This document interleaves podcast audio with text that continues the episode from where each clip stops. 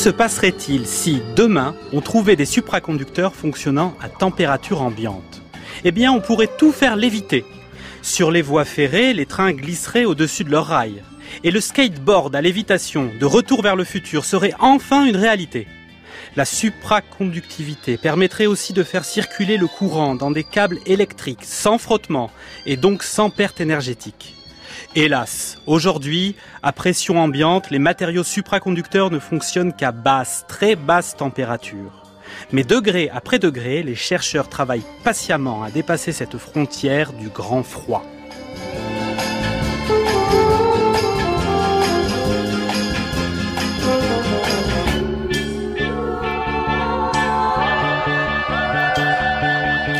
Supraconductivité. Chaud devant? C'est le sujet brûlant qui nous réchauffera durant l'heure qui vient. Bienvenue dans la méthode scientifique.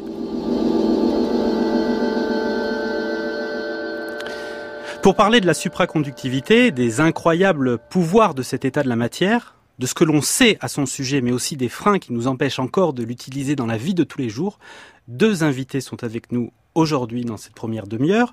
Brigitte Leridon, bonjour. Bonjour Olivier. Vous êtes chercheuse au CNRS, vous travaillez au laboratoire de physique et d'études des matériaux à l'ESPCI de Paris.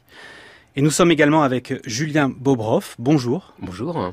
Vous êtes physicien, professeur à l'Université Paris-Sud d'Orsay, responsable de l'équipe de recherche La physique autrement au laboratoire de physique des solides. Alors comme chaque jour, cette émission est à écouter en direct sur les ondes de France Culture, mais la séance de rattrapage est toujours possible.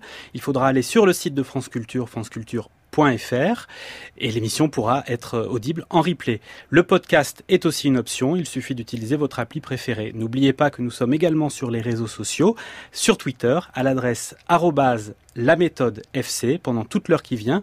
Nous posterons les liens, les photos, les sources qui vont bien pour prolonger cette discussion sur la supraconductivité. Alors, pour rentrer dans le vif du sujet, euh, j'avais envie de commencer par euh, vous proposer une petite définition de ce qu'est un matériau supraconducteur. Alors si j'ai bien révisé, un matériau supraconducteur, c'est un matériau qui n'offre pas de résistance au passage de l'électricité et qui va repousser les champs magnétiques. Euh, Julien Bobroff, est-ce que j'ai bon? Oui, ouais, ouais, c'est parfait, mais c'est aussi le plus beau des matériaux quantiques. Je crois que c'est vraiment ça qui le caractérise avant tout. Cet aspect quantique des choses, c'est un matériau macroscopique par définition, mais qui, donne à, toucher, à, voir, à, sentir ce qu'est la physique quantique. Oui, c'est ça. On a la quantique sous nos yeux, à l'œil nu, euh, et ses manifestations en direct, à grande échelle. Brigitte Leridon, euh, cette définition succincte de la, de la euh, supraconductivité, ça vous euh, satisfait? Oui, tout à fait. Euh, je crois que ce qu'il faut bien retenir aussi, c'est que cette idée d'expulsion du champ magnétique, c'est pas tout à fait anodin parce que c'est ce qui a permis de comprendre qu'on avait affaire à une nouvelle phase, à un nouvel état de la matière électronique. Donc le champ est rigoureusement nul à l'intérieur de l'échantillon. Il exclut le champ magnétique. Alors cette petite définition, elle offre l'avantage de d'appuyer les exemples que j'ai cités dans, l'intro de cette émission et notamment ce fameux train à sustentation magnétique, qui est l'exemple que l'on cite toujours quand on parle de la supraconductivité. Julien Bobroff, ce train, il a un nom, il existe, il est au Japon. Oui, il est au Japon, il est magnifique, il a le record du monde du train le plus rapide, hein. il va je crois à 600 km heure dans les derniers essais, mais bon il n'y en a que un, il est sur une ligne prototype, donc je ne sais pas si c'est l'application en fait la plus incroyable des supraconducteurs, c'est la plus fascinante pour le grand public, mais n'importe quel IRM dans un hôpital moderne actuellement utilise des supraconducteurs, donc on n'a pas besoin nécessairement d'aller au Japon sur la ligne prototype pour voir des applications au quotidien de la supraconductivité. Alors le maglev, puisque c'est son nom, euh, euh, vous êtes de, cet avis, euh, Brigitte Leridon, c'est it c'est l'exemple le plus frappant, mais c'est peut-être pas le meilleur exemple à donner pour la supraconductivité? Euh, oui, je suis assez d'accord. C'est-à-dire qu'on ignore souvent que la supraconductivité, en fait, est utilisée, comme le disait Julien, euh, déjà euh, depuis longtemps dans l'IRM pour produire des champs intenses, mais aussi dans toute une, série d'applications de niche, des détecteurs pour la radioastronomie, des filtres très raides pour la téléphonie mobile. C'est utilisé aussi comme limiteur de courant. Une des applications à laquelle je crois beaucoup personnellement sont les câbles supraconducteurs pour le transport de l'énergie sans perte. Il faut savoir qu'aujourd'hui, cette technologie existe, elle fonctionne, elle est au point, et en fait, il a été démontré que ces câbles euh, en fonctionnement coûtent moins cher que des conducteurs conventionnels. Est-ce qu'on peut donner un ordre de grandeur de la, meilleure capacité de ces câbles euh, supraconducteurs par rapport à des câbles basiques?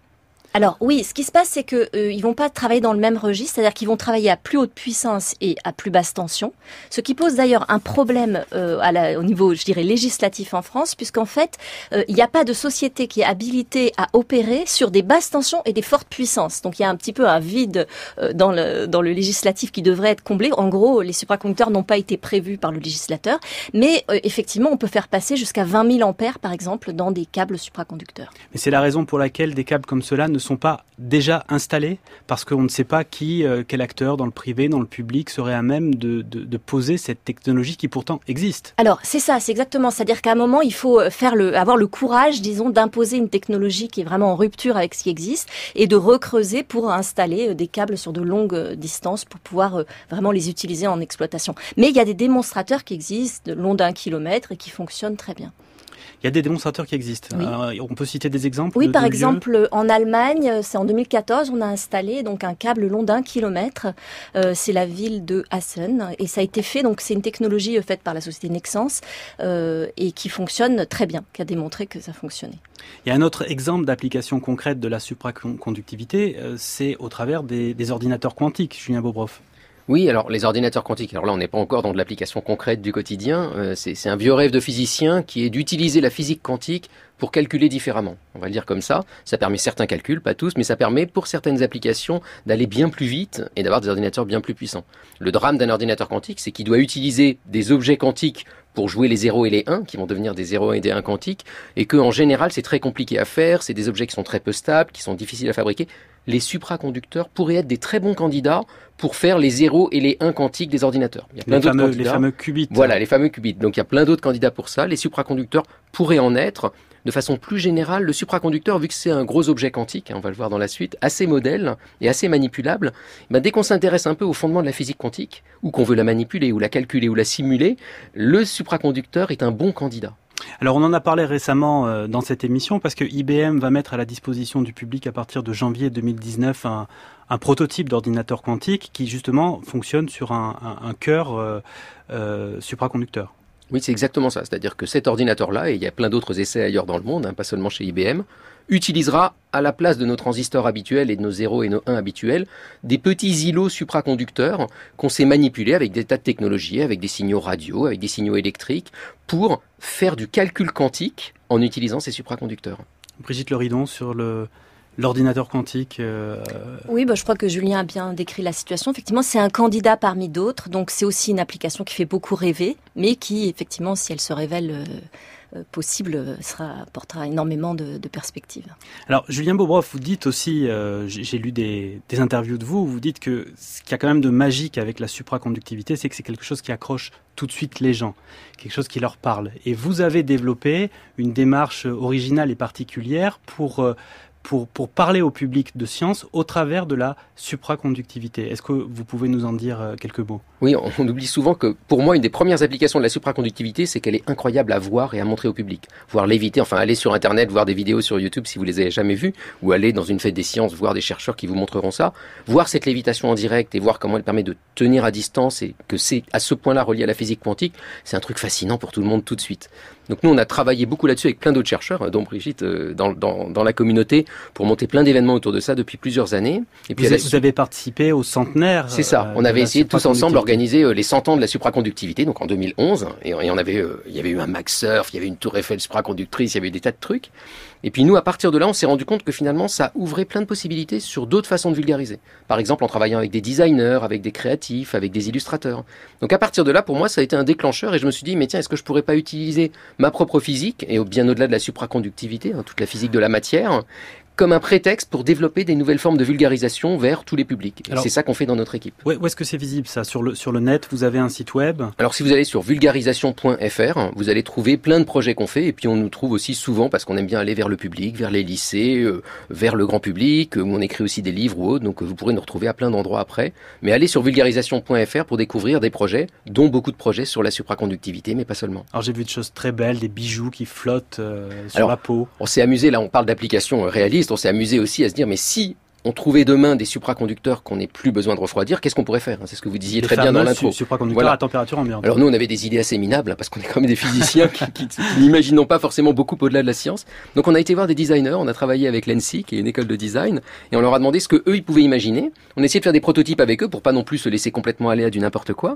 Et ils nous ont inventé des bijoux supraconducteurs, une ligne de sport supraconductrice, puis des choses très simples. Ils nous ont dit que tout de suite, la première chose à laquelle on pouvait penser, c'est prendre son plat dans le four et le sortir sans le toucher donc sans se brûler, et puis après on le fait flotter sur la table, bien sûr, il ne brûle plus. Donc cette idée de tenir sans toucher, hein, pas seulement que ça allait vite, mais on tient à distance sans toucher, ça offre évidemment un jeu de possibilités incroyable pour un designer. Alors il y a une idée qui m'a fait beaucoup rigoler, que j'ai trouvé super, et qui est développée, alors je ne sais pas dans lequel de vos projets, c'est celui du grand 8 à sustentation magnétique.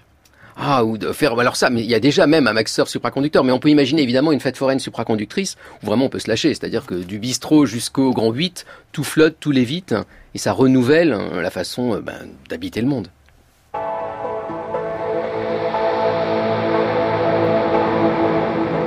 La méthode scientifique, Olivier Lascar. À 16h11, vous êtes bien à l'écoute de la méthode scientifique sur France Culture. Nous sommes en compagnie de Brigitte Leridon et de Julien Bobroff. Nous parlons de la supraconductivité. Alors on a commencé cette émission, on a attaqué de front avec les, les, les applications emblématiques de la supraconductivité. On a parlé de ce train à sustentation magnétique. Mais maintenant, on va explorer un petit peu l'histoire de cette discipline scientifique. Et ce faisant, on va forcément ouvrir un petit peu le capot pour voir euh, comment ça fonctionne, ces matériaux. Alors, Julien Bobroff, vous venez de dire à l'instant qu'on a fêté récemment les 100 ans de la supraconductivité. Ça veut donc dire que vous avez dit que c'était 2011. Donc, la première date, c'est 1911 et elle est associée à un physicien néerlandais. Oui, c'est ça, on est en 1911, en avril, et c'est Kamerlingons, le héros. Kamerlingons, c'est un physicien du froid. C'est pas du tout un physicien de la supraconductivité, vu qu'on ne l'a pas encore découvert et qu'on n'a aucune idée que ce truc puisse exister. Donc lui, ce qui l'intéresse, c'est étudier assez systématiquement la matière à très très basse température. Qu'est-ce qui se passe quand on s'approche du zéro absolu? Et pour ça, il va réussir à rendre l'hélium liquide. Et l'hélium liquide, c'est le liquide le plus froid qui va lui permettre d'aller à des températures 20, 100, 50 fois plus froides que ce qui se faisait à l'époque. Il est le premier à rendre l'hélium liquide. Exactement. Donc on est en 1908, il rend l'hélium liquide, et après c'est le seul au monde, pendant quelques années au moins, à pouvoir regarder des matériaux bien plus froids que les autres. Et donc il va commencer un programme de mesure très systématique et très décevant. C'est-à-dire qu'à chaque fois qu'il va mesurer un truc, il va se passer exactement ce à quoi on s'attend, ça va geler, les atomes vont moins bouger et l'objet va devenir assez inerte. Mais quelle était son idée? Pourquoi il veut faire geler? Il est obsessionnel? Lui, oui, oui, il est, il est, obsessionnel en fait de la thermodynamique. C'est un des grands papes de la thermodynamique. Son directeur de thèse, c'était Van der Waals. Ça rappellera peut-être des souvenirs aux gens, mais vraiment, on est dans euh, la thermodynamique. Et donc la question qui se pose, c'est est-ce que la matière change d'état quand on la refroidit énormément? Et la réponse évidente, bah, c'est non, ça devient solide et puis il va pas se passer grand-chose d'autre. Et lui, il avait une devise, c'était par l'expérience, la connaissance. Hein. Ne préjugeons pas, essayons quand même d'aller voir.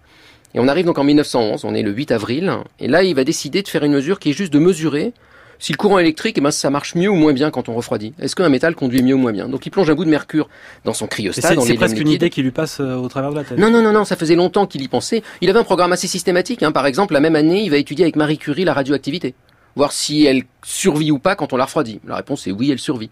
Donc il va assez systématiquement prendre toutes les branches de la physique et explorer ce que la matière devient à basse température. Et un des programmes, c'est l'électricité. Hein. Est-ce que ça conduit mieux ou moins bien un métal quand on le refroidit? Et l'idée naïve, c'est que ça va moins bien se passer parce que les électrons vont se geler. Euh, près du zéro absolu, ils vont plus être capables de bouger. Et donc lui, on, dit, on essaye. Si les électrons ne bougent plus, le courant ne peut pas circuler. Le courant ne peut pas circuler, résistance infinie, on a un isolant. Donc il essaye de faire la mesure. Alors la mesure elle est très délicate, il hein. faut imaginer, il y avait des pompes monstrueuses à l'époque, donc ça faisait vibrer en gros tous les murs du labo. Donc ils étaient incapables de faire la mesure dans la pièce. Donc il y avait un autre physicien, Gilles Holst, qui était dans la pièce d'à côté, avec des fils à distance et qui mesurait sur un galvanomètre avec une espèce de petit point lumineux sur le mur ce qui se passait et qui criait à travers un tuyau les résultats aux autres parce qu'il n'y avait pas de téléphone à l'époque. Et donc ils sont en train de refroidir la température, il y a du mercure dans la manip et soudain, à peu près 4 degrés du zéro absolu, il se met à crier 0 0 0. Mais zéro, ça ne veut pas dire qu'il n'y a plus de courant, c'est l'inverse. C'est que soudain, il n'y a plus de résistance. C'est-à-dire que le courant se met à circuler parfaitement dans le bout de mercure qu'ils sont en train de mesurer.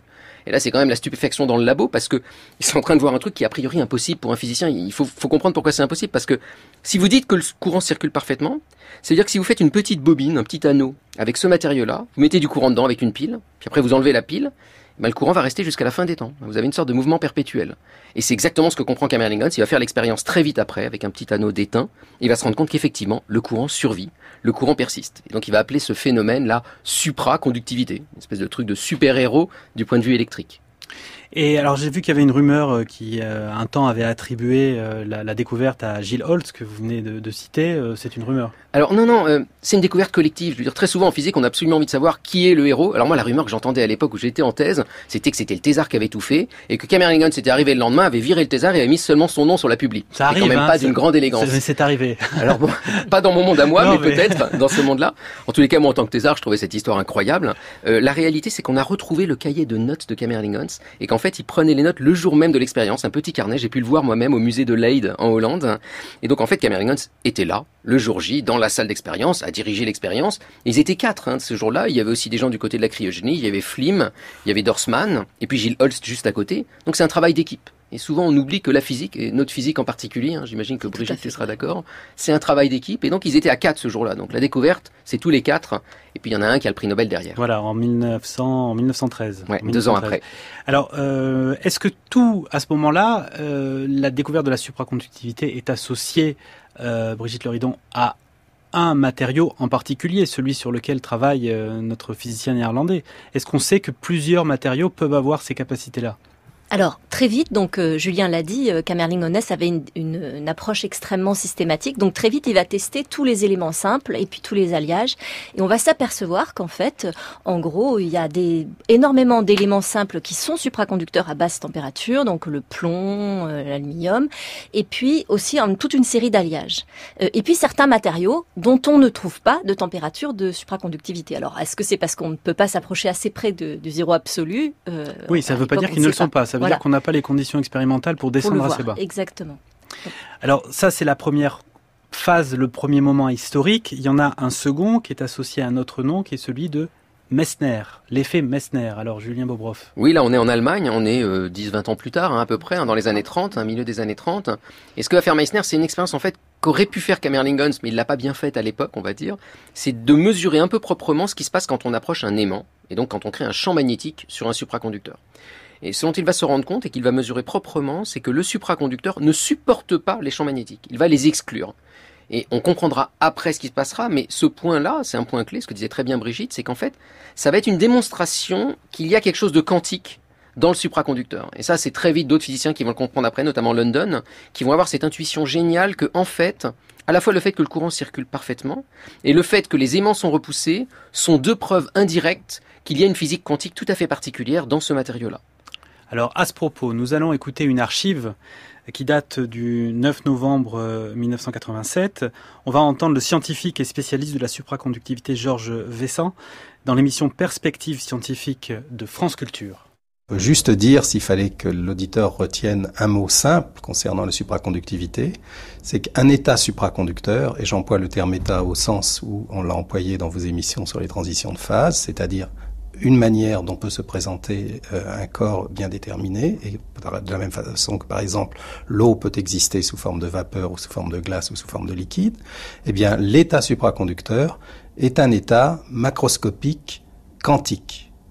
Quantique, on verra pourquoi, et macroscopique, ça veut dire qu'il faut chasser de son esprit l'idée que les phénomènes liés à la quantification de la matière ne pourraient exister qu'à une échelle minuscule. Au contraire, tous les jours, les supraconducteurs, et ça, ça a été une, euh, non pas une révolution dans la pensée, mais enfin quelque chose d'extrêmement éclairant pour les gens qui regardaient les problèmes quantiques, un supraconducteur est organisé de manière macroscopique à l'état quantique. Brigitte Leridon, peut-être une, une réaction à, à cette archive? Ça, ça, colle pile poil à ce qui vient d'être dit. Oui, c'est tout à fait, c'est tout à fait exact. Et euh, je retiens aussi dans ce qui a été dit la notion de, de nouvel état, donc de nouvelle phase de la matière. Euh, c'est finalement euh, dans les recherches actuelles autour des supraconducteurs, on s'intéresse beaucoup justement à cet aspect transition de phase. Quelles phases sont en présence et comment elles cohabitent? Parce que finalement, on parle de phase de la même façon qu'on pourrait, pourrait parler de la phase aqueuse, gazeuse, Exactement. etc. La supraconductivité, c'est une phase en particulier pour les matériaux. C'est ça, c'est une phase de la matière électronique. C'est donc en fait, on passe d'un état par exemple métallique, où en gros chaque électron vit sa vie et fait ce qu'il veut, à une phase donc on va dire collective, où les électrons adoptent la même fonction d'onde. En fait, au lieu d'être décrits par des fonctions d'onde individuelles, ils sont tous décrits par la même fonction d'onde macroscopique. Donc si vous fabriquez un supraconducteur de 10 km de long, ça sera la même fonction d'onde qui, qui, décrira les électrons d'un bout à l'autre de ce supraconducteur. Ça veut dire que si on avait un instrument d'optique euh, qui n'existe pas, mais euh, idéalisé, on pourrait voir une sorte de vague bien organiser des électrons Alors on peut tout à fait le voir. On, ah, peut, créer exactement comme avec les ondes optiques, on peut créer des interférences avec ces ondes électroniques, par exemple dans des dispositifs un peu compliqués qu'on appelle les jonctions Josephson, et on peut tout à fait voir l'effet de cette onde électronique collective. Alors là, on a, vous, commencez à décrire un peu des, phénomènes euh, fins euh, de la physique de, ces matériaux. Euh, là, sur ces questions-là, il y a, trois noms. On a parlé, on a cité deux autres noms. Il y a trois noms qui sont vraiment intimement associés à, au comment ça marche. Ce sont les chercheurs John Bardeen, Léon Cooper et John Schrieffer. Les initiales de leurs noms sont restées au travers d'une théorie qui s'appelle la théorie BCS. Julien Bobrov, qu'est-ce que c'est la théorie BCS Alors, faut comprendre déjà ce qu'on ne comprenait pas. Et c'est ce que j'aime bien dans cette supraconductivité aussi, c'est que c'est un truc très typique de notre domaine, c'est que l'expérience arrive très souvent avant la théorie. On a parfois l'idée un peu euh, image d'épinal hein, du chercheur génial qui a une théorie et qu'on va vérifier euh, de façon un petit peu laborieuse en laboratoire des années plus tard. Et là, c'est à peu près toujours l'inverse. C'est-à-dire qu'on a d'abord une surprise en laboratoire et après, pendant presque 50 ans, tous les plus grands chercheurs, hein, Einstein, Feynman, Landau, vont essayer de comprendre d'où vient la supraconductivité. Brigitte l'a très bien expliqué. Euh, cette supraconductivité, on a compris dans les années 30 que c'était une vague quantique géante. D'accord? Imaginez-la comme un tsunami ou comme, je sais pas, un spot de surf. D'accord? Donc on a une grande vague collective. Le truc qu'on ne comprenait pas, c'était comment il était possible que des électrons se mettent ensemble pour former une vague pareille. Parce que des électrons, a priori, ça vit leur vie indépendamment et surtout ils se repoussent entre eux. Et donc les physiciens avaient compris que si les électrons d'une manière ou d'une autre arrivaient à s'attirer et à se mettre ensemble pour former cette vague, là peut-être on pourrait trouver la vague géante supraconductrice. Mais il manquait cette pièce au puzzle. D'où venait le fait que les électrons puissent former ensemble cette vague. Et les trois physiciens dont vous avez parlé, Bardeen, Cooper et Schrieffer, vont avoir le coup de génie. C'est eux qui vont vraiment comprendre comment dans les métaux traditionnels, dans le mercure du tout début, hein, dans le, plomb, dans l'aluminium, comment soudain, en dessous d'une certaine température, les électrons acceptent finalement de se suivre les uns les autres, de faire une espèce de danse collective, où ils vont finalement d'abord par deux, puis tous ensemble former une vague géante. Et ça, ça n'est possible qu'à très basse température. Et donc la théorie BCS, c'est expliquer d'où vient la vague supraconductrice. Et on peut en donner une idée de cette explication? Oui, alors bon, l'explication en gros, c'est que pour former une vague supraconductrice, ce que vous dit la physique quantique, c'est que vous ne pouvez pas le faire avec des électrons, parce que deux électrons satisfont à ce qu'on appelle le principe de Pauli, ils se repoussent, ils peuvent pas être au même endroit au même moment dans le même état. Point. Et donc l'histoire devrait s'arrêter là. Et Cooper, euh, Schrieffer et Bardeen vont avoir une idée assez astucieuse de trouver une façon que quand même deux électrons veuillent bien s'attirer et se mettre ensemble, en utilisant en fait les atomes qui sont autour d'eux. En fait, le premier passe, attire un peu les atomes, le deuxième voit ça, il va aller se glisser dans la trace du premier sans s'en rendre compte. Donc sans rentrer dans les détails fins de ce qui se passe, imaginez que les électrons arrivent à se mettre par deux, et à partir du moment où ils sont par deux, une paire d'électrons, on parle de paire de Cooper, hein, en hommage à Cooper, elle, elle n'a plus de problème avec le principe de Pauli. Elle n'a plus besoin de satisfaire ce principe. Donc maintenant, on a le droit de mettre plein de paires d'électrons ensemble pour former une vague géante. Et Bardeen, Cooper et Schrieffer vont aussi permettre de comprendre comment cette vague géante se construit. Ça suffit pas d'avoir juste des paires d'électrons. Donc je crois qu'il faut prendre un peu de recul, oublier peut-être les détails de cette théorie et garder vraiment en tête que ce qu'il y a d'original dans cette supraconductivité, c'est l'apparition de cet objet collectif géant formé de milliards d'électrons qui devient une sorte ben, d'atome géant ou d'électron géant en tant que tel. Alors, Brigitte Loridon, cette, euh, cette théorie euh, BCS, elle est formidable, elle permet de décrire le fonctionnement des matériaux supraconducteurs, mais enfin pas de tout, pas de tous. Alors oui, tout à fait. Donc euh, là, on a décrit la première partie de l'histoire de la supraconductivité, mais en 1986, il y a eu un second coup de tonnerre dans l'histoire de la supraconductivité, qui est la découverte euh, donc de supraconductivité dans des matériaux artificiels formés d'oxyde de, cuivre, donc de feuillets, de, de cuivre et d'oxygène. Donc là, on est vraiment dans du millefeuille. Voilà, tout à fait. C'est un millefeuille supraconducteur et qui a été découvert donc par Bernoz et Muller à IBM Zurich. Alors là encore, euh, comme l'a dit Julien, la théorie euh, n'a pas précédé la découverte. Alors en réalité, il faut savoir que Bernoz et Muller cherchaient quand même la supraconductivité et ils la cherchaient avec une idée théorique en tête qui s'est avérée ne pas être la bonne. Ça, c'est aussi une grande leçon de la physique, c'est que souvent on cherche, on a une idée, on suit une idée. C'est très important de suivre une idée, mais il faut aussi savoir se rendre compte parfois que c'est pas la bonne et c'est ce qui nous permet de découvrir de nouvelles choses. Donc en fait, l'originalité de ces matériaux, donc ils sont là cette fois-ci des matériaux qu'on ne trouve pas euh, directement dans la nature, qu'on doit synthétiser. Euh, finalement, ce sont des alliages là. On est dans des alliages. On est dans voilà dans des céramiques en fait, euh, donc à base d'oxyde de cuivre. Alors ils sont formés, comme je l'ai dit, de plans de cuivre oxygène, qui sont les plans supraconducteurs et qui sont séparés par des gros atomes, yttrium, barium, etc., qui vont avoir le rôle de fournir des électrons au plan supraconducteur. Et en fait, euh, ce qu'il faut comprendre, c'est que finalement, l'état supraconducteur dans ces matériaux, il est le même que l'état supraconducteur dont parlait Julien dans les matériaux conventionnels. Il n'est pas très différent. Euh, mais ce qui nous manque aujourd'hui, on n'est pas tous d'accord, on n'est pas d'accord sur euh, quelle est la colle. On a vu que euh, dans les matériaux conventionnels, la colle pour finalement euh, fabriquer ces paires de Cooper et cette on- fonction d'onde géante, c'était les vibrations des atomes. Et bien là, euh, ça pourrait être autre. on sait que ça ne, ce n'est pas les des atomes. Et en fait, euh, on n'a pas encore de consensus sur le mécanisme qui produit euh, l'attraction. Mais l'état supraconducteur reste le même. Donc finalement, ce qui va être intéressant, ça va être maintenant de regarder ce qui nous intéresse et sur quoi on travaille depuis de nombreuses années, c'est de travailler dans l'état normal. C'est-à-dire Qu'est-ce que vous appelez l'état normal voilà. Donc en fait, euh, au-dessus de la température critique, on a euh, des électrons qui vont devenir supraconducteurs lorsqu'on va refroidir. Et on s'intéresse à la nature de ces électrons avant de devenir supraconducteurs. Et finalement, la grande surprise, ça a été de constater que ces électrons ne ressemblaient pas aux électrons qu'on connaissait. Finalement, on s'est rendu compte que les modèles qu'on avait en tant que physicien du solide pour bien, découvre- bien décrire la matière, les modèles qu'on aime bien, c'est-à-dire le modèle de liquide de Fermi pour les métaux ou le modèle d'électrons localisés sur des atomes pour les isolants, et bien là, on est dans un entre-deux et on n'a pas de paradigme idéal pour décrire ce système. Ça, c'est un premier aspect. Et le deuxième aspect, c'est qu'on s'est rendu compte qu'il n'y avait pas que la supraconductivité dans le paysage, mais il y avait toute une série d'autres ordres électroniques, notamment un ordre antiferromagnétique avec des fluctuations magnétiques, un ordre qu'on appelle ordre de charge, peut-être aussi un ordre de mini-courants orbitaux. Et tous ces ordres-là, eh bien, la question se pose, quel est leur rôle dans la supraconductivité? Est-ce qu'ils sont liés? Est-ce qu'ils sont au contraire antagonistes? Est-ce qu'ils sont en compétition? Et comment euh, tous ces ordres cohabitent?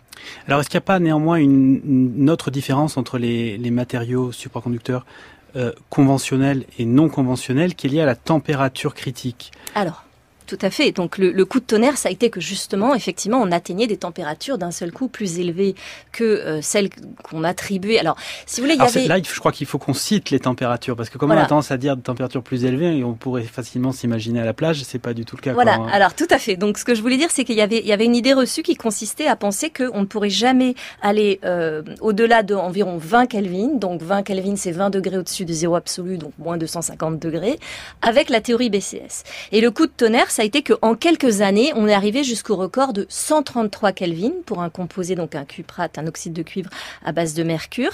Euh, alors ça, c'est à pression ordinaire et sous pression, on arrive à monter à 160 Kelvin. Donc c'est ça qui, si vous voulez, qui a créé le, grand, engouement pour euh, la supraconductivité à haute température critique. Mais c'est pas ça qui l'a maintenu, parce que ce qui l'a maintenu, c'est vraiment la complexité de cette physique de l'état normal euh, qui a été découverte.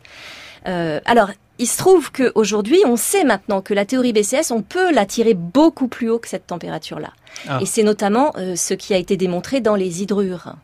Donc, euh, il faut savoir que euh, donc euh, dès 1968, euh, Neil Ashcroft avait fait une prédiction qu'on pouvait observer de la supraconductivité à température ambiante dans l'hydrogène solide métallique. Alors évidemment, pas à, la, pas la pression ambiante, parce que l'hydrogène, vous le savez, à pression ambiante est un gaz, mais sous très très haute pression, donc 400 à 500 gigapascales, donc c'est-à-dire 4 à 5 millions d'atmosphères, donc euh, des, des pressions considérables, on pourrait observer de l'hydrogène métallique. Alors aujourd'hui, cet hydrogène métallique et donc supraconducteur reste un, un graal de la physique condensée, de la matière condensée, mais on a proposé depuis euh, d'observer euh, ce genre de température critique très élevée dans des composés à base d'hydrogène, qu'on appelle les hydrures ou les superhydrures quand on met énormément d'oxygène dedans.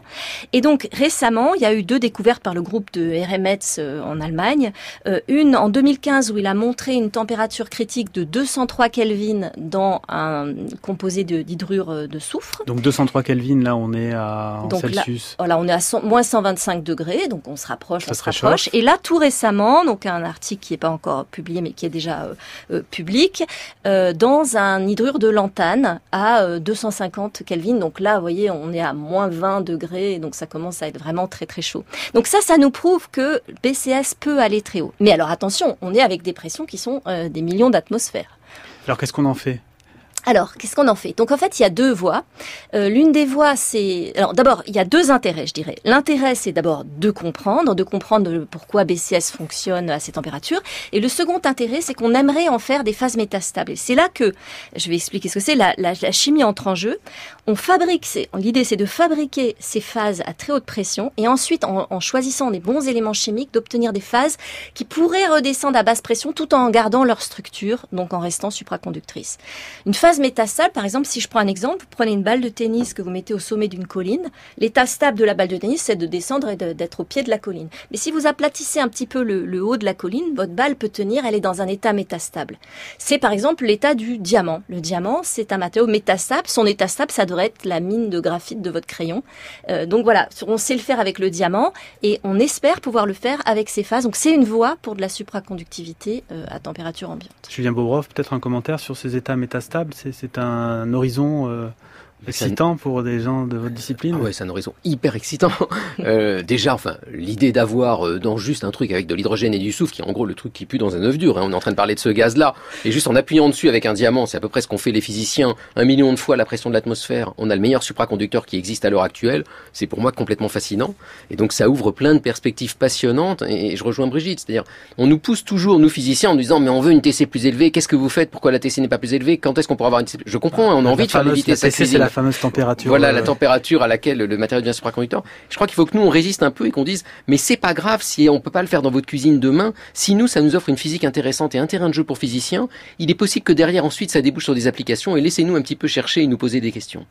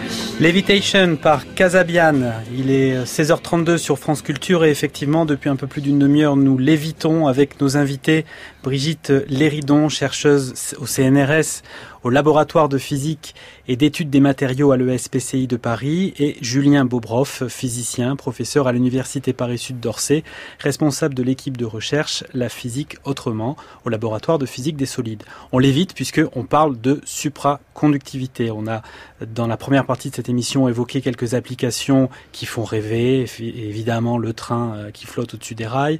On a ensuite abordé l'histoire et la physique euh, de cet état de la matière très particulier. Et euh, dans la demi-heure qui vient, nous ouvrirons quelques-uns des, des, chantiers actuels et futurs de la supraconductivité. Mais dans l'immédiat, comme nous sommes mercredi, c'est l'heure de la recherche montre en main.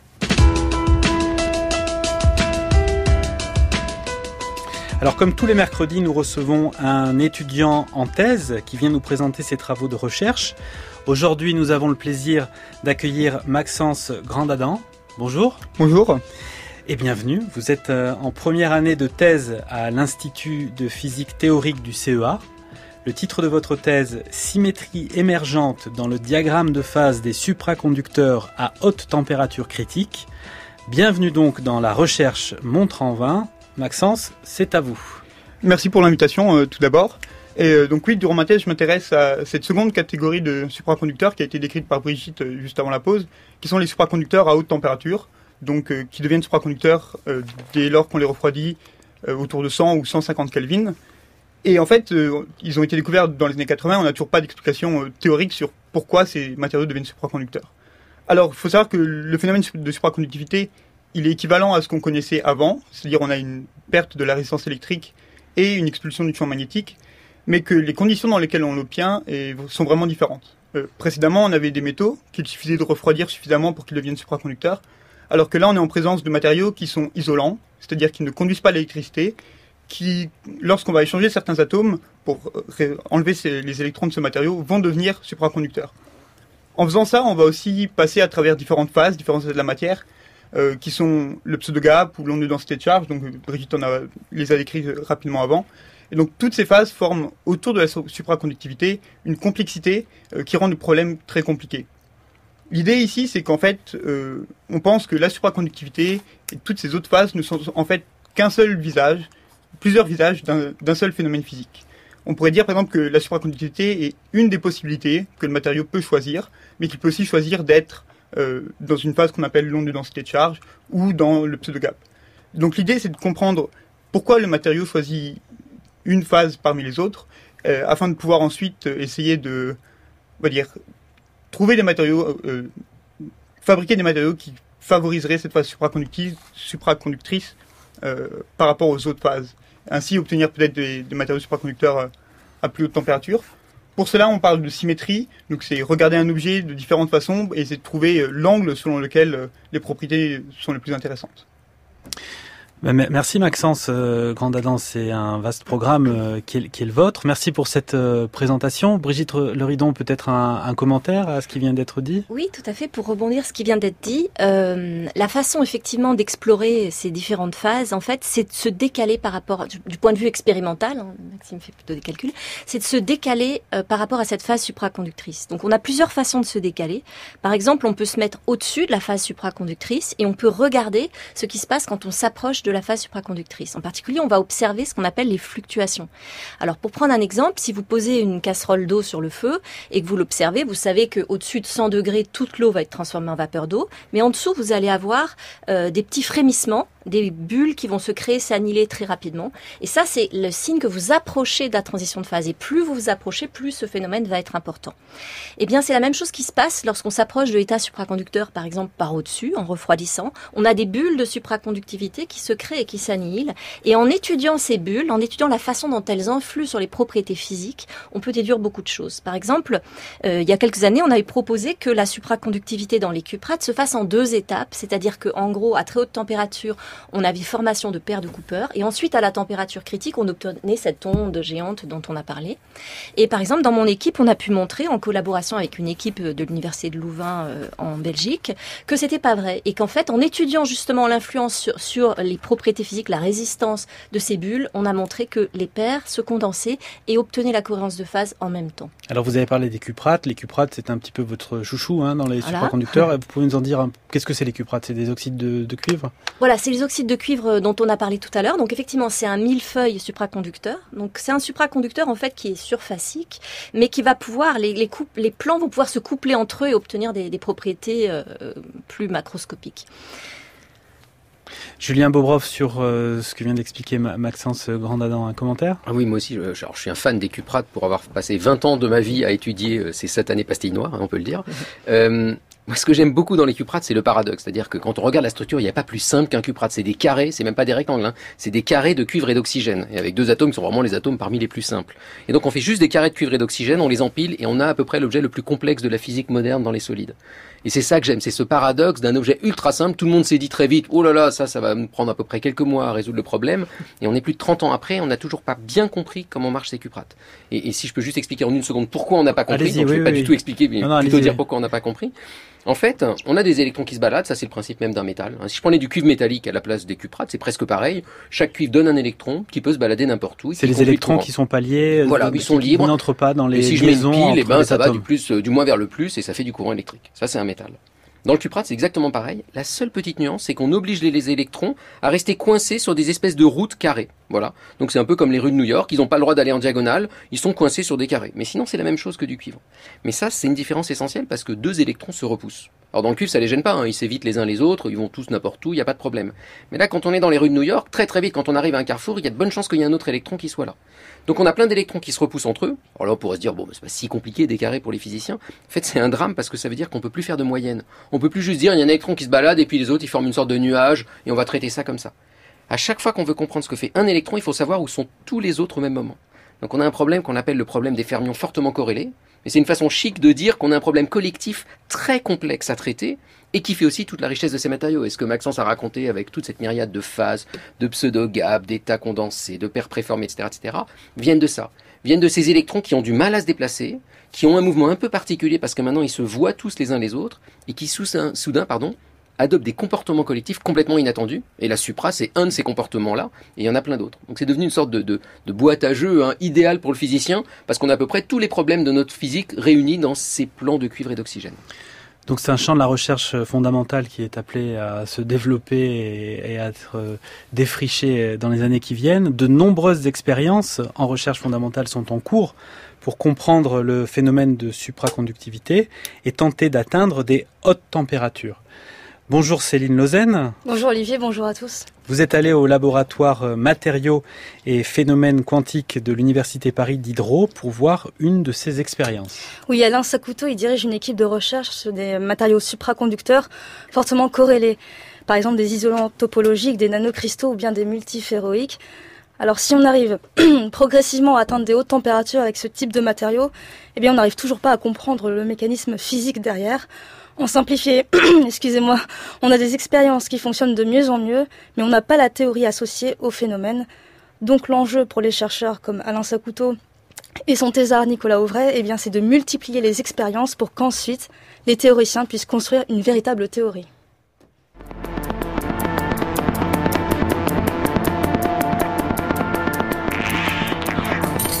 Alors on est trois professeurs euh, euh, qui travaillons ensemble donc en fait au départ euh, c'est une équipe euh, que j'ai créée parce que je voulais développer euh, une forme de, spectroscopie qui s'appelle la, diffusion inélastique de la lumière, ça s'appelle la spectroscopie Raman. Et donc il n'y avait pas de, technique, de telle technique en France qui étudie en particulier les, les supraconducteurs. Donc on a mis en place une nouvelle technique pour pouvoir étudier ces matériaux avec cette spectroscopie Raman. Et donc là, on rejoint votre doctorant. Euh, voilà, donc là, on descend au sous-sol. Pour l'expérience Voilà, on descend au sous-sol. On va rentrer dans la salle d'expérience. Attention au champ magnétique. Voilà, c'est ça. Voilà Nicolas. Nicolas Auvray, qui est en deuxième année de, thèse et qui euh, en ce moment fait des mesures sur des euh, supraconducteurs à haute température critique, les, même le supraconducteur qui a la plus haute température critique, un supraconducteur à base de cuivre, d'oxygène et de mercure, et qui a une température critique de 135 K, moins 140 degrés Celsius. C'est une grande prouesse déjà. J'ai une grande prouesse. Est-ce que ça veut dire qu'aujourd'hui on a réussi à discriminer certains types de matériaux pour euh, optimiser cette recherche et ce but vraiment d'atteindre des températures euh, raisonnables? Alors en fait, il y a deux choses. Au niveau applicatif, évidemment, il y a le côté euh, trouver des supraconducteurs à température ambiante, mais d'un point de vue fondamental, ce qui nous titille, nous, c'est de comprendre le phénomène de supraconductivité dans ces matériaux alors vous, Nicolas Auvray, bonjour. Vous étudiez plus l'aspect euh, phénoménal euh, au niveau fondamental? Euh, Oui, c'est ça. Donc j'essaie d'étudier les différentes phases qu'il y a dans ces fameux matériaux supraconducteurs à haute température critique. Donc j'étudie pas seulement la supraconductivité, j'essaie de voir d'autres phénomènes qu'il y a à l'intérieur de ces matériaux et qui pourraient être des pistes pourquoi ces matériaux ont une haute température critique que d'autres ne l'ont pas.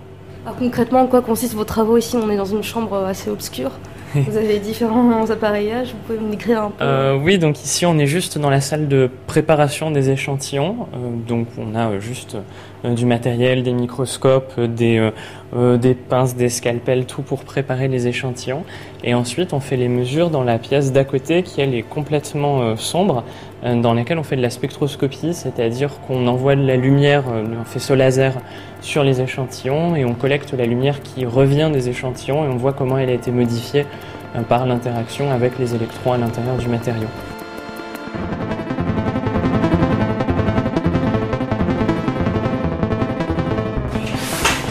Alors, on dans une pièce sombre. Donc on travaille dans des salles noires et euh, on irradie le matériau avec un laser. C'est le, faisceau vert que vous, que vous observez ici. En fait, c'est une table optique. Alors c'est une table optique euh, où on a un, un trajet pour le, pour le laser qui nous permet d'amener le laser jusqu'au niveau de l'échantillon qui se trouve à l'intérieur d'un cryostat.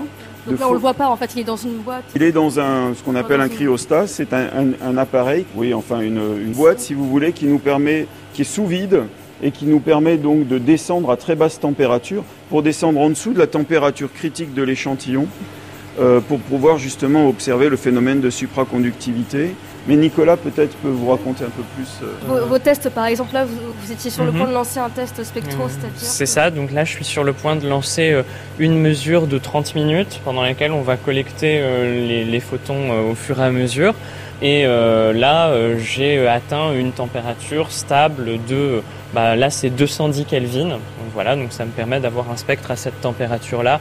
Et ensuite, je vais passer à 230 Kelvin, 250 Kelvin et finir la, la série comme ça que j'ai commencé à, à 15 Kelvin. Ça, c'est le test précédent C'est ça, oui, exactement. En fait, euh, ce que Nicolas euh, vous a présenté, euh, c'est un, un, spectre d'énergie. Donc, euh, le nombre de photons qu'on collecte en fonction de, de son énergie. C'est un spectre en énergie de la diffusion Raman. Bon courage pour les tests. Là, vous êtes Merci. en train de faire les derniers réglages? Là, oui, c'est ça. Bah, là, c'est un peu difficile parce que je dois euh, euh, faire. Donc, j'ai une série en température comme ça et ça me prend plusieurs jours. Et donc là, ce qui est difficile, c'est que euh, ce matin, je reprends les, les, les, manips et donc je dois, on va dire, raccorder le premier spectre d'aujourd'hui à celui que j'ai fait hier et compenser euh, tous les décalages qui ont pu euh, survenir pendant la nuit avec les légers changements de température.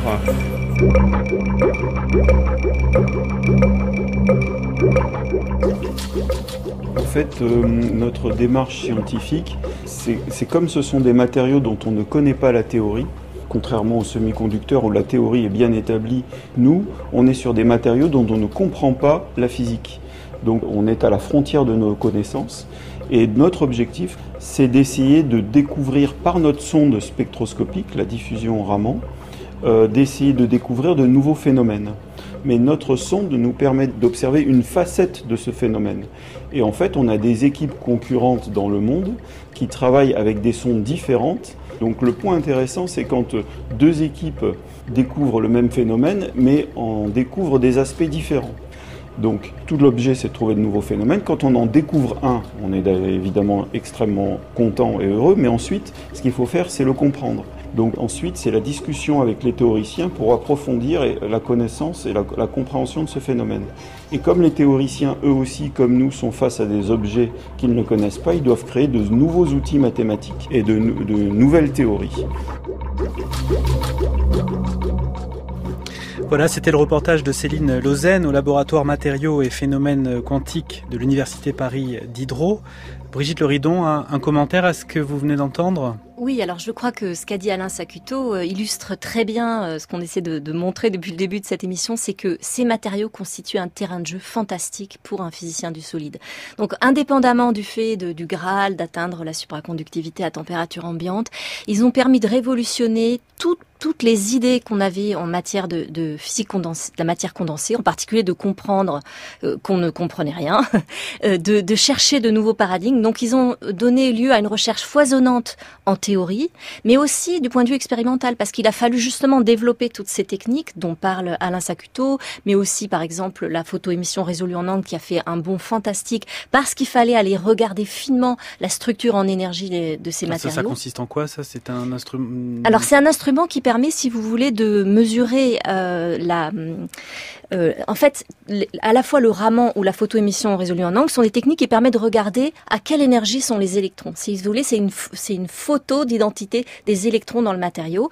Euh, la photoémission résolue en angle, en plus, permet de savoir par rapport à la direction euh, de l'impulsion des électrons, quelle est leur énergie. Donc ces techniques-là ont été extrêmement raffinées pour les besoins de la supraconductivité à haute température critique. Et il y a eu évidemment des retombées dans d'autres domaines.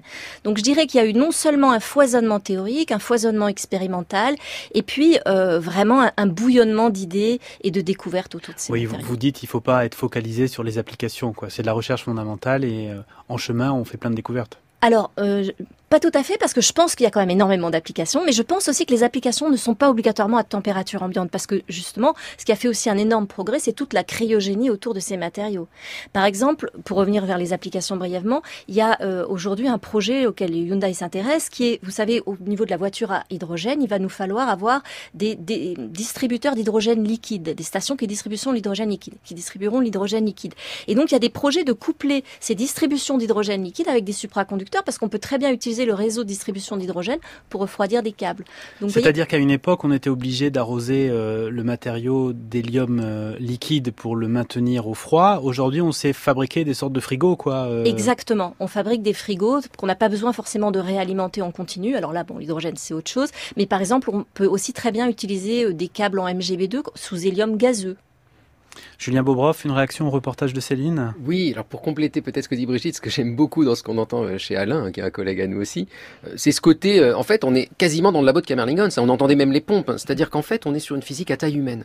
Parfois, moi, mes étudiants, quand ils arrivent à la fac, ils imaginent tout de suite, pour eux, la physique, c'est en gros le boson de Higgs et c'est le CERN, ou alors c'est l'astrophysique et des immenses programmes. Puis ils arrivent dans nos labos et ils disent, mais vous êtes combien là? On est deux ou trois dans une salle de manip, et on a notre manip à nous. Et c'est cette physique à échelle humaine qui va sonder des problèmes aussi profonds et aussi importants de la physique moderne et de la physique quantique, mais où soudain, voilà, là, il y avait deux personnes dans le labo qui mènent une expérience à eux seuls. Et donc, j'aime ça parce que voilà, c'est un petit côté euh, intime. Et puis j'aime beaucoup aussi ce que disait Alain, où il disait, bah, c'est parce qu'en gros, les théoriciens ont rien compris qu'on va essayer de leur fournir des nouvelles mesures pour qu'ils essayent d'échafauder un modèle. Et donc, il y a ce va-et-vient permanent entre la théorie et l'expérience qui se tiennent au coude à coude et qui chacune vont renvoyer la balle à l'autre, qui est très plaisant. C'est pas agréable d'arriver derrière les autres 20 ans après, que ce soit la théorie ou l'expérience. Et là, on n'arrête pas d'aller voir le théoricien et de lui dire, bah, j'ai un truc nouveau, et qui dit, ah bah tiens, moi maintenant j'ai une idée nouvelle. Et c'est ce va-et-vient permanent qui fait la richesse, à mon avis, de ce domaine également. Maxence Grandadan sur, eh sur, le reportage Je suis tout à fait d'accord avec ce que Julien mentionnait sur cet échange entre les gens qui font de la théorie et les gens qui font de, des expériences euh, sur ces matériaux, parce que comme disait Alain Sokoto, ils cherchent des nouveaux phénomènes, ils sont très contents quand ils en trouvent, mais ils arrivent aussi à en trouver maintenant, même après 30 ans que ces matériaux existent et qu'on sait, euh, on connaît plein de choses, mais on connaît pas encore tout. Et donc il y a toujours des nouvelles discussions et des nouvelles idées qui apparaissent euh, en permanence. Alors Julien Bobrov, vous avez cité le LHC il y, a, de la supraconductivité au LHC. C'est presque les premiers consommateurs au monde de supraconducteurs. Parce qu'en gros, quand vous voulez faire, donc le LHC, hein, on rappelle aux autres, c'est un grand tuyau qu'on met sous le sol entre la Suisse et la France et dans lequel on fait circuler des particules qui vont rentrer en collision et qui vont permettre de sonder la physique des particules. Et par exemple, c'est là où on a découvert le boson de Higgs. Voilà, en 2012. Voilà. Donc on est vraiment dans la physique des particules et des hautes énergies très fondamentales. Euh, mais pour faire avancer ces particules et pour les faire tourner, il faut utiliser en gros des champs électriques et des champs magnétiques. Hein, c'est la technique qu'utilisent les physiciens pour faire accélérer par exemple des protons. Et pour ça, il n'y a pas meilleur candidat que les supraconducteurs. Et donc il y a des cavités supraconducteurs, des sortes de tubes, hein, on peut l'imaginer comme des tubes supraconducteurs, qui vont faire toute la circonférence du LHC. Le LHC, ça n'est que des tubes supraconducteurs qui accélèrent des particules et qui sont eux-mêmes plongés en permanence dans l'hélium liquide. J'avais noté que si le LHC utilisait des aimants conventionnels en cuivre, l'anneau de l'accélération serait 4 fois plus grand avec une circonférence de 120 km contre 27 km en réalité. Et c'est pas le seul problème. Le vrai problème, c'est qu'il faudrait refroidir le cuivre en permanence parce que le cuivre ça chauffe à cause de la résistance. Donc il faudrait une quantité d'eau gigantesque, à mon avis, qu'on serait incapable de produire pour refroidir l'anneau. Avec les supraconducteurs, il n'y a presque pas besoin de les refroidir parce qu'ils conduisent le courant parfaitement, donc plus rien ne s'échauffe en leur sein. Puisqu'on parle là de ces grands équipements euh, de, de, la science et de la recherche, il y a aussi euh, ITER qui, euh, qui utilise la supraconductivité. Oui, alors ITER c'est plus prospectif. il faut, faut, un petit peu redire ce qu'est ITER. Hein, donc ITER, en gros, l'idée c'est de fabriquer des plasmas en fusion à très haute température, peut-être comme source d'énergie du futur. Et le grand problème, c'est quand vous fabriquez un plasma à 10 à 100 millions de degrés, Hein, on est à ces températures-là, donc on est à l'opposé symétrique de notre physique à nous. Euh, et ben si vous le mettez dans une casserole, ça fond et il y a un problème. Donc en gros, votre seule solution, si vous voulez fabriquer un objet à 100 millions de degrés, c'est qu'il ne touche pas les murs. Et donc l'idée est de le faire léviter. Donc c'est des plasmas qui vont léviter au sein d'une grande cavité dont les murs vont être faits en supraconducteurs. Il y a d'énormes problèmes technologiques qui se posent, notamment euh, ce plasma il va irradier des tas de cochonneries qui vont endommager les supraconducteurs. Et je sais qu'il y a eu beaucoup de débats dans le passé, alors moi je ne suis pas très au point là-dessus, mais de gens qui disent que ITER va avoir d'énormes problèmes technologiques pour des problèmes juste de résistance de matériaux et de supraconducteurs. Donc on rejoint à nouveau notre physique à nous qui est comment un supraconducteur survit quand on lui fait subir des misères. Et donc il y a là un lien entre de la recherche fondamentale et de la recherche plus appliquée comme ITER. Brigitte Leridon, sur euh, l'utilisation de la supraconductivité au travers de ces grands instruments qui font la science euh, d'aujourd'hui Bah oui, là on voit qu'en fait ça fait déjà très longtemps qu'on utilise les supraconducteurs euh, dans ces grands instruments, effectivement. Donc je crois que dans la nouvelle version du LHC, d'ailleurs, il est prévu de remplacer les supraconducteurs par d'autres supraconducteurs en éloignant, je crois, les, sources pour justement limiter ces problèmes de, rayonnement. mais oui, on voit qu'effectivement ils sont utiles aussi pour les autres physiciens. Alors on, va bientôt être à la fin de cette émission, donc euh, il faut que je, repose la question piège du début. Pourquoi on n'y arrive pas euh, à température ambiante, la supraconductivité? Bah, alors, alors, Julien Maubrov, allez, je me lance en premier. Donc la première réponse c'est on s'en fiche. c'est pas grave si on n'y arrive pas. Non non mais bon quand même.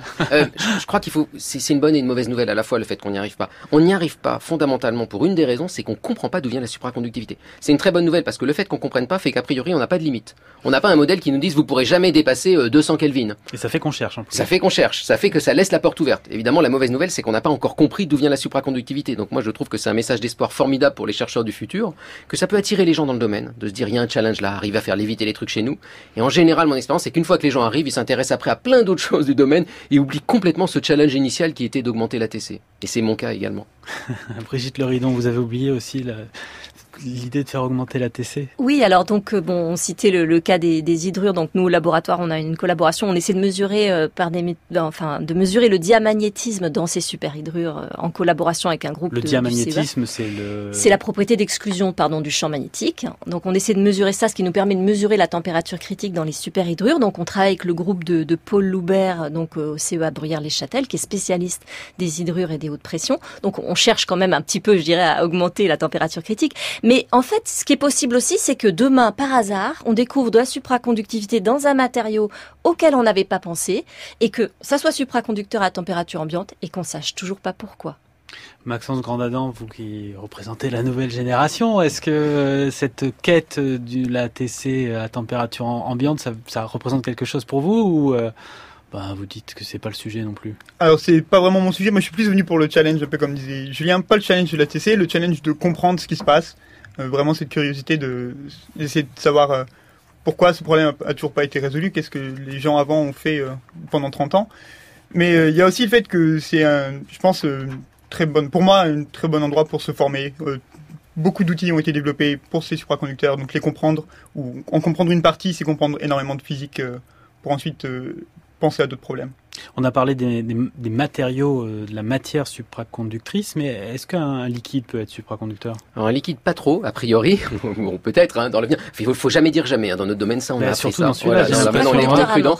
Donc euh, voilà. Après, il y a des, métaux amorphes ou d'autres solutions. Euh, les gaz, en fait. Alors le, on pourrait pas penser qu'un gaz soit supraconducteur. Éliminé. Plutôt les gaz. Les liquides, c'est plus compliqué. Mais les gaz, on sait déjà en faire des gaz supraconducteurs. En fait, c'est ce qu'on appelle des condensats de Bose-Einstein. C'est toute une physique qui a émergé, qui est venue du monde de l'optique. C'est l'optique quantique. C'est Cohen Entre autres, oui, lui, il a permis à trouver des techniques qui permettaient d'immobiliser les atomes suffisamment pour qu'ensuite un autre prix Nobel arrive derrière et arrive à en faire des sortes de supraconducteurs dans des gaz. Et ce qui est incroyable, c'est que c'est une physique qui n'a rien à voir. Hein. Dans la pièce, il n'y a que des lasers en gros, et on n'est pas du tout dans notre physique de gros cryostats et de métaux et de chimie et de physique des solides. Mais ils sont arrivés à reproduire en laboratoire un objet à peu près identique. Et donc on a deux communautés qui se rejoignent là. Et je pense qu'il y a quelque chose de tout à fait nouveau et original qui est en train de, de se jouer en ce moment, qui est deux communautés qui se font face à face et qui se rendent compte qu'elles peuvent peut-être ensemble, enfin, arriver à comprendre d'où vient cette supraconductivité. Bon, bah c'est un message d'espoir et d'amour entre scientifiques pour le futur. Merci, merci à vous, merci à Brigitte Leridon, à Julien Bobrov et à Maxence Grandadam. Vous étiez avec nous pour parler de la supraconductivité. Julien Bobrov, on peut dire que vous avez un livre qui sort mi-février 2019 chez Flammarion, qui s'appellera, qui va s'appeler Mon grand mécano quantique. S'agira des 11 plus belles expériences de la physique quantique de tous les temps. Merci à l'équipe de la méthode scientifique, Eve Etienne, Antoine Beauchamp, Noémie Naguet de Saint-Vulfranc, Céline Lauzen et Tom Humdenstock. À la réalisation, c'était Olivier Bétard. À la technique, Bruno Gagnère Fontanille. Demain, dans la méthode scientifique, ce sera un entretien avec Jean-Paul Demoule, spécialiste du néolithique, qui a co-dirigé l'ouvrage Une histoire des civilisations. On verra avec lui que l'archéologie a beaucoup à dire sur le présent. Ce sera donc pour demain à 16h jusqu'à preuve du contraire.